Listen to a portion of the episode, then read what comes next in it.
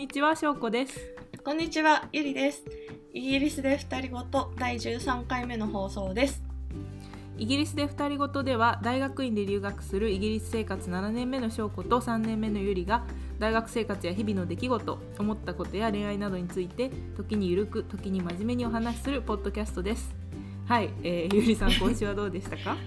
はい、えっとですね、今週は今週最後なんですよね、冬休みが。で、だからなんかのんびりしながらもうん。あの帰ってきた子がいて。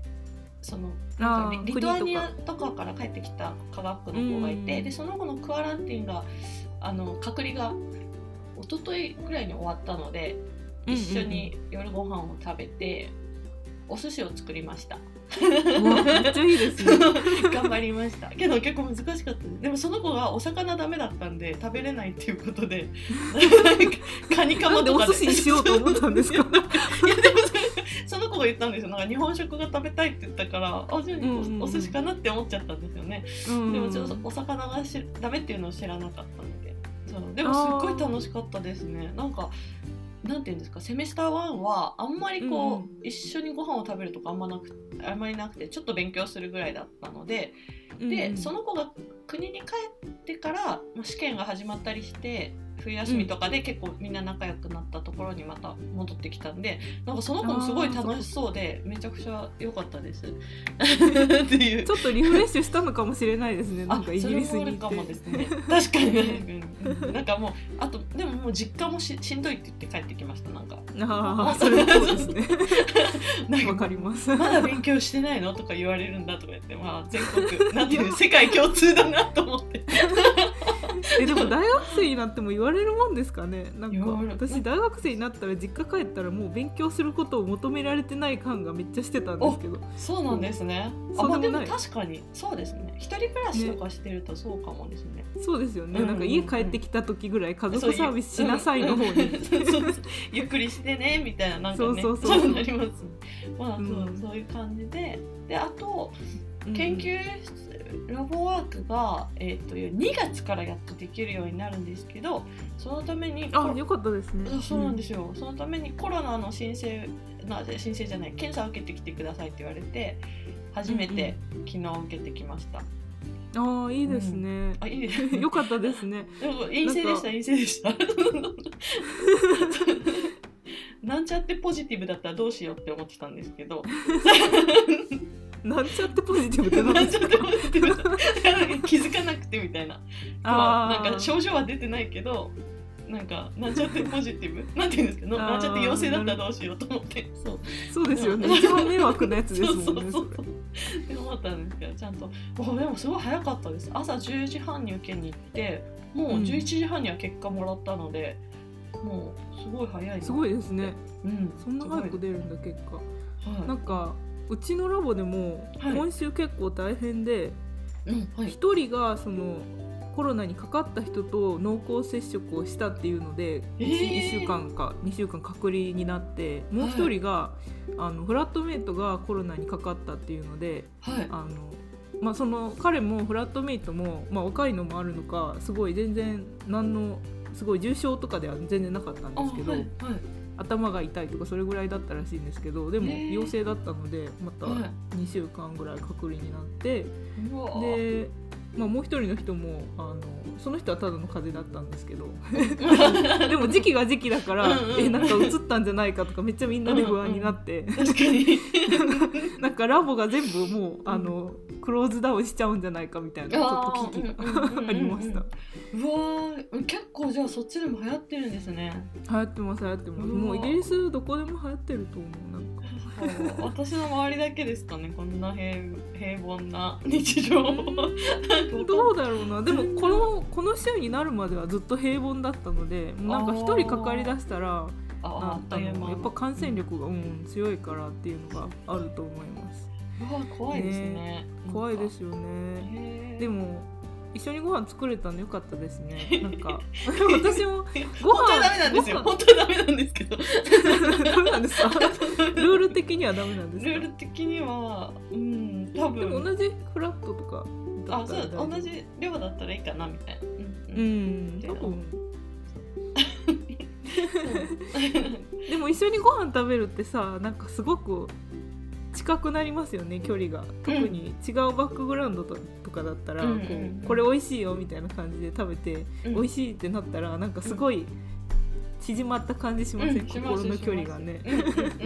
ご飯ってすごいですよね。ご飯 何ですか？ご飯です食いしんよ坊みたいに。いやいやいや食いしん坊みたいな発言してますけど。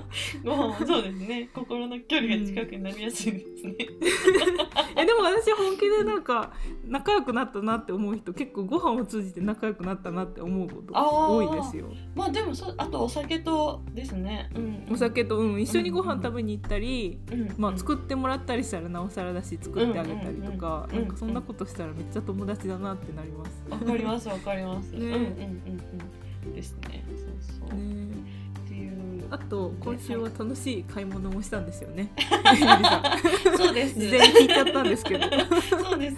えっ、と憧れだった万年筆を買いました。ね。もういつだったかな？火曜日ぐらいにあの文房具屋さん？WH スミスっていうあの文房具屋さんに行って、うんうんな、結構安い感じの文房具屋さんですよね。あそうです。安いです安いそうそう。でなんかフラッとこうなんだペンコーナーみたいなところを取って本当は赤赤色鉛筆が欲しかったんですけど赤色だけの鉛筆がなくて赤いなんていうんですかセットのやつしかなくてあーと思ってた時にふっと万年筆が目に入って 全然違う。わーと思ってかっこいいと思ってちょっとこれはネットで調べていいやつを、うんうんいいやつっていうのはなんかこう初めて使うので初めての人にはどうしたらいいのかっていうようなのを調べて買おうと思ってうんうんうん家に帰ってもうそこから一日中ずっと調べてました。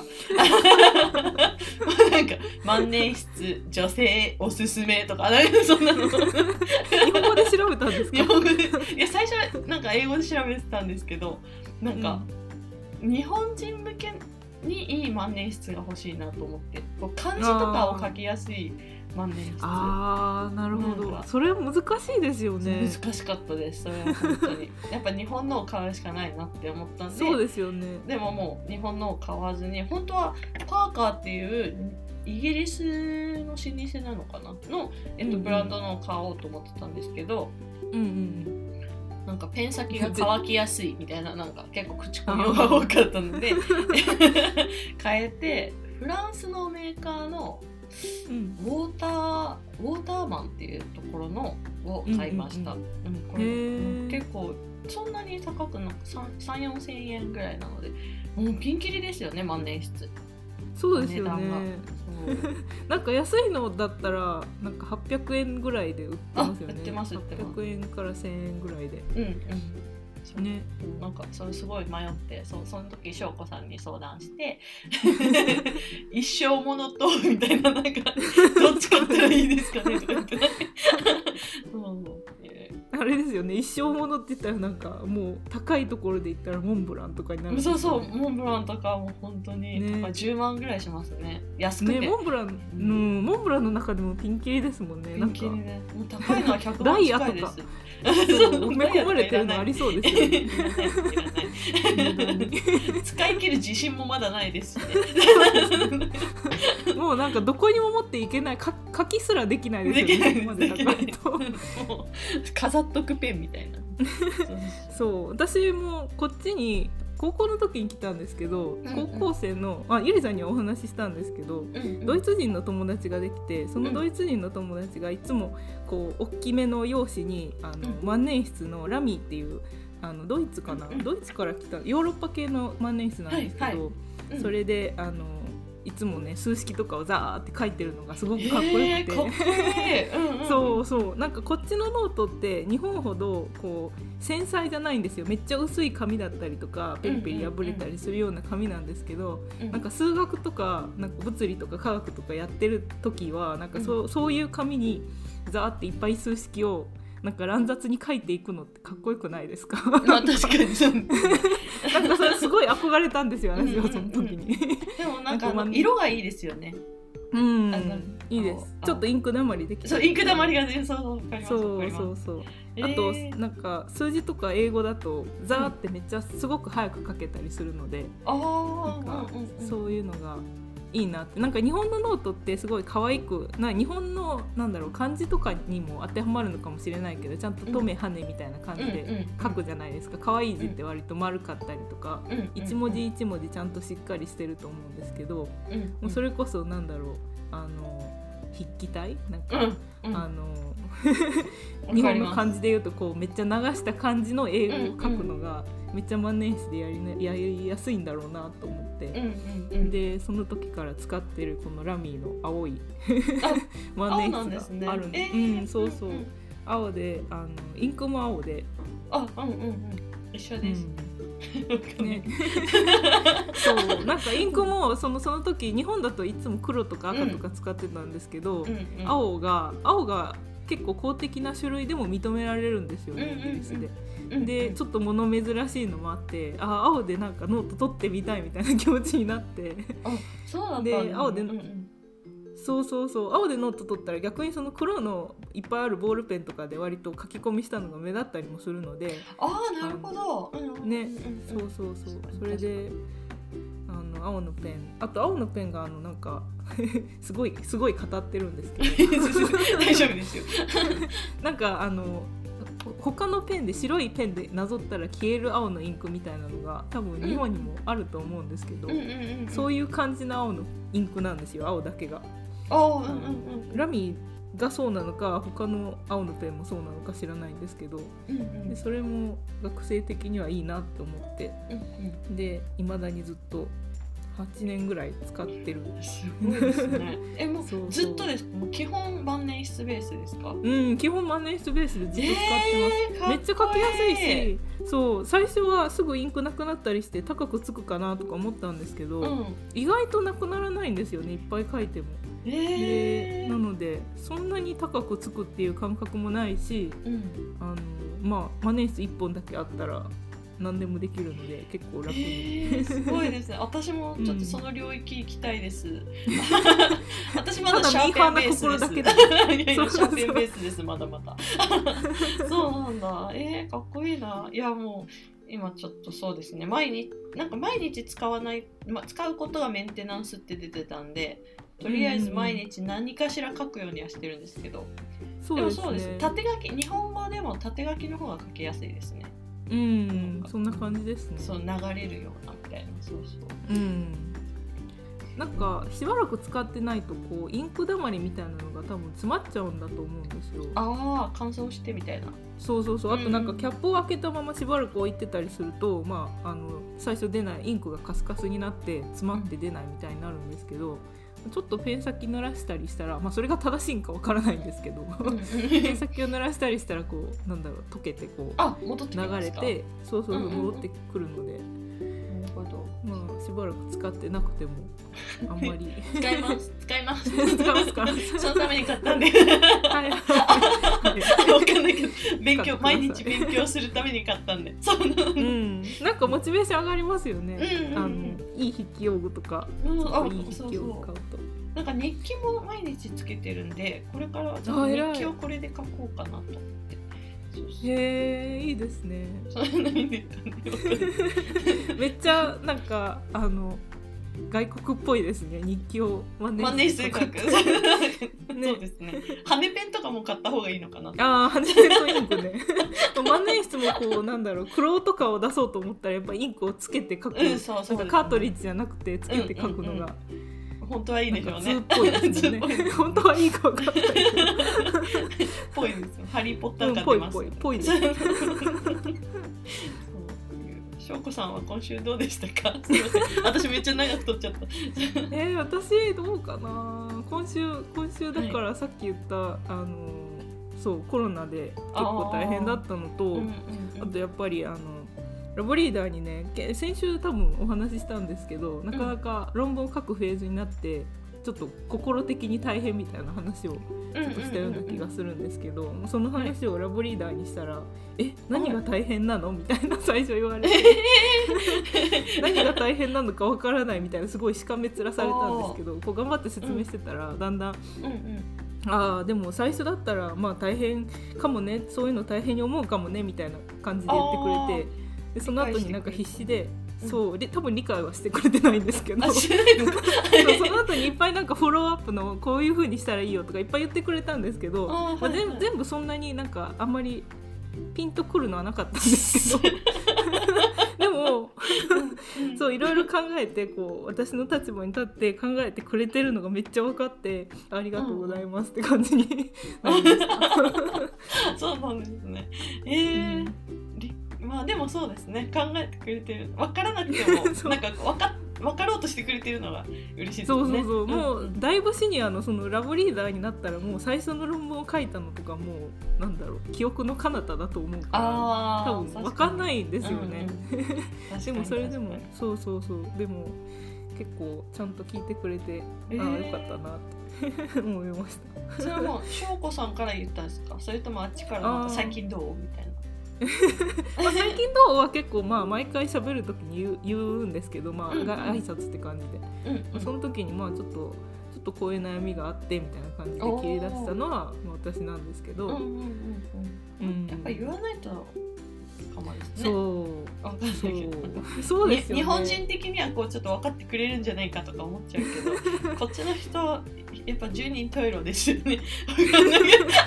まあでもなんかそれがいいとこ私的にはなんかすごい大きな学び最初にこっちに来た時の学びがもう言わないとうん。分かんないから、もういっぱい言っていこうみたいなのありますよねそういう、んん言っても分かんないしですね。言っても分かんないです。でも頑張って聞いてくれようとするし、なんかその言うことが割と楽しい。うんうん。なんかじ自分のことを見直すことにもつながるじゃないですか。わ。かりますわかります。ね。うんうん。だから自分はこういう人なんだなっていうのを結構自分の形をはっきりさせるのにもいいなって思います。なんかなあなあでこう分かってもらってるだろうし分かってるつもりっていうよりしっかり言ってでなんか意外な反応が「あそうなんだ」みたいな感じでうん。帰ってきたら「あそれは人と違うんだ」みたいな。なんかこれこれ当たり前だと思ったけど違うんだみたいうんな発見がありますよね。ありますね。なんか、うん、わかる。しゃ、喋ってると頭の中整理されたりとかですね。うん、あります？あります。うんあのちょっと文房具の話してもいいですか？あ、してください、してください。なんかあのあのイギリスで私結構文房具マニアなんですよ。日本に行った時から文房具好きで、うんうん。で日本って文房具めっちゃ充実してるじゃないですか。うん。ね、なんか消しゴムにしてもなんかまとまるタイプとか売り 出してるのうん。本当に日うん。本ならではですよね、こっちでなんか。まとまるタイプ香料付きタイプキラキラのラメが入って。ララメなんか入ったら終わりですよ。多分こっちだったらもうグリッターだらけになってない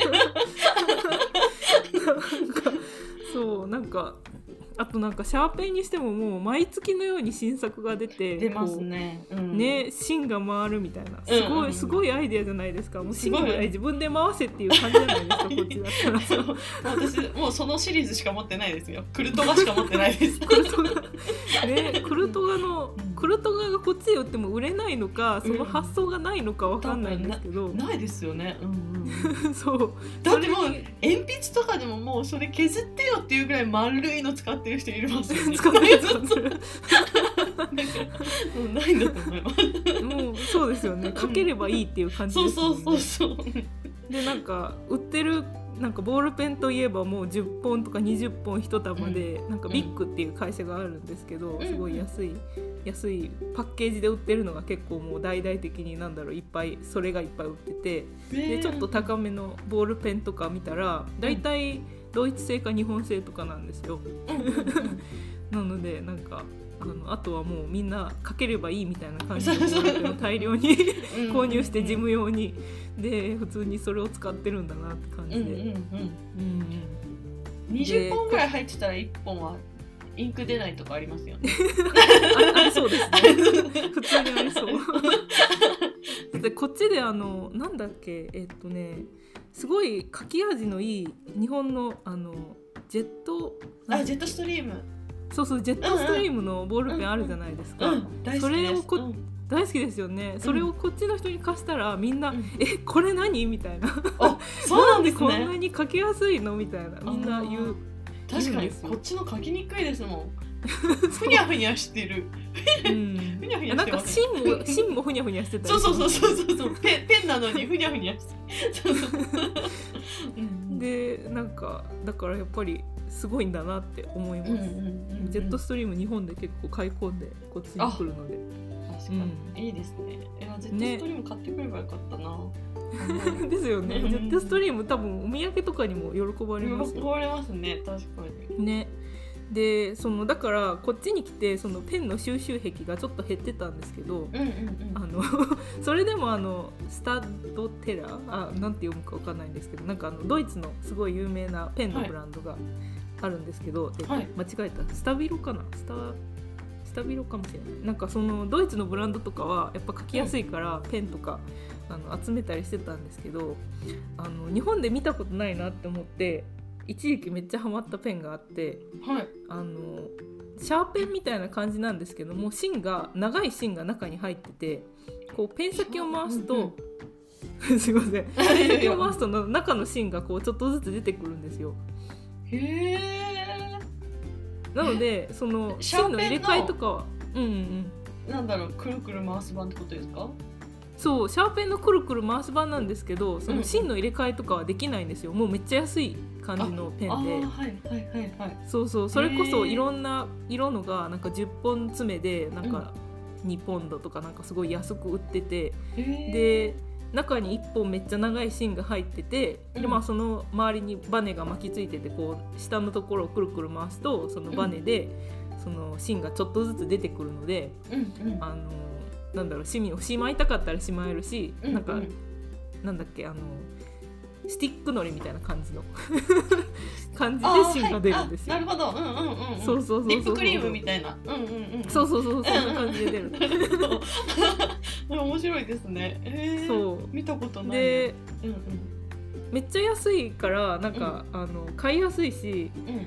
あのそれを最初に見たのがスーパービジョンって言ってこう先生が1対1で教えてくれるみたいな時に、うんその先生がその図解をするのにそのペンを使ってたんですよ。うんすいませんなんかすごいもうフェチみたいな話になってたんですけど。なんか面その白いな先生がそのうん。ペンを結構なんか先っぽに消しゴムとかついてるんですけどそれもちょっと使い古されててうん。でそのペンを取り出してうん。先っぽをこうなんか指の先でくるくるってしてうん。こう書いてくれるのがなんかすごいあのかっこよく見えて私は。うん。えなんかそもうそれでちょっとちょっとあれですね。後であのうん。それ、インスタに載せましょう。私ちょっと イメージができないんで、そうですよね。確かにそうですね。えー。ででもすごい安っぽいペンなんですけど、うんいやまあ鉛筆なんですけど、でうん。もそれに一時期めっちゃハマって、あえー。日本にない書き味だなと思って それこそあの中の芯がねあのボインボインするんですよ。なんかあの 柔らかいって言ってたじゃないですかうんうん芯がうん。うん。なので書き味あんまり良くない。書いた気になりますか？書いた気になります なんかそれも味だ味かなみたいな感じそで思ってすん。かあのすいません。なんか 調子乗って喋っうん、ちゃいやいや全然全然。えー、いやなんかそんな面白いのあったんだと思って。そう。かイギリスで。うんうん。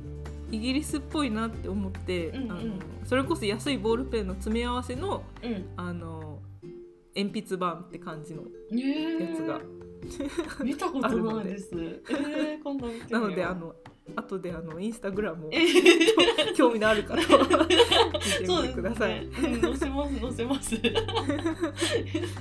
先先にだって消しゴムもついてるって言ってませんでした？あ反先対は側の先上の反対側の先あなるほど。そうだからシャーペンの形をしてるんですけど、うんうんうん。あの芯の入れ替えができなくてでで、うんうんペンを出すのはそのあのくるくる。くるくる回して、うん。はいえー。はい。あいやなんかどんな感じなんだろうと思って。そう。なので、はい。見てみます。でぜひ一度機会があれば 使ってみてください。わざわざ買わなくてもいいですけど。いやでも文房具楽しいですよね。楽しいです。なんか。一時帰国した時いろいろ買って結構筆箱に入るうん。ちっちゃなホッチキスとかすごいうんうんうん。便利で、使ってますああそういうのもあんまりあんまり分厚いとダメなんですけどそうそうすごい使いやすい、ね。あとはあのなんだっけ消えるペンみたいな、えっと、フリクションのペンも結構こっちで人気じゃないですか。人気ですね。なんですけどこっちで売ってるフリクションのペンってめっちゃ太いんですよああのそうなんですね。なんか0.7とか0.5とか細くても0.5とかなんですけど、ええー、0.5って日本だともう標準ですよね多分。そう。極細みたいなのがなくて。ああそうなので極細ペンを結構買ってきたりしますね。あフリクションのフリクションとかの。フリクションでもなんか知らずに買って落ち込みませんか？あないのかな？あフリクションだったんだ。そうそうそう。え消えな消えなくていいよみたいな時あります。コンビニとかでこうパッと買った時に。うん確かに確かに。それはありますね、えなんでフリクション使いますか？ん？フリクションフリクション使うタイミングがなくて。フリクションはあの手帳を書くときに結構使いますね。なんかあの手帳に鉛筆っていうよりはペンで書きたい。なんかこうにじみとかが出てほしくないからペンで書きたいんですけど、うんうんうん。でもあの手帳だとこうなんか間違えてたり予定が変更になった時に消したい時もあるけど、うんうん。あの消しちゃうとこう書くスペースがその日に減っちゃうので確かに。みたいな。うんうんうんうん。うん。あなるほどね。へえ、あそっか。手帳私シャーペンだ。あでもこれからは万年筆にします。あーそうですね万年筆もいいかもね消せないけどなんかそうあのシャーペンとか普通のフリクションじゃないペンとかも日本だと0.3ミリとかあるじゃないですか、こっちは0.5が最低ぐらい。で、最うん。まあでもそうですよね。こっちの人そんな細かい字書くイメージないですよね。うん、そうですよね。確かに。ちいち小さいと怒られますしね。なんか。そうです。読みに語学学校とかだと。うんそうそうそう。ですね。確かに。読めないとただでさえ読みにくいのになんかエッセイとか書いて全然読めなかったりう、うん、これマイナスだよとか言われてました。そう。なんか友達めっちゃちっちゃく書いてて、そう。これマイナスだからって言って返されて。確かにアイエルツとかで筆記で普通に書くじゃないですか、そしたら読む人もなんか読みづらかったら頑張って読もうってするよりはもうわからないものとしてしますね、多分。跳ねうん跳ねられそうだなって思いますよね。そうだと思います。じゃあ、えー、と結構私が今回は張り切ってあの文房具について喋ってきたんですけど。いやいや、ありがとうございます。はいえーこれまでお聞きくださってありがとうございました、えー来週もどうぞよろしくお願いします。Twitter や Instagram また知り合いに興味のありそうな人がいたらぜひお勧めしてくださると嬉しいです。はい。えっとリスナーさんからのお便りが一番の励みになるのでリンクから感想やテーマのリクエストをお待ちしていますそれでは来週またお会いしましょう。バイバイ。バイバ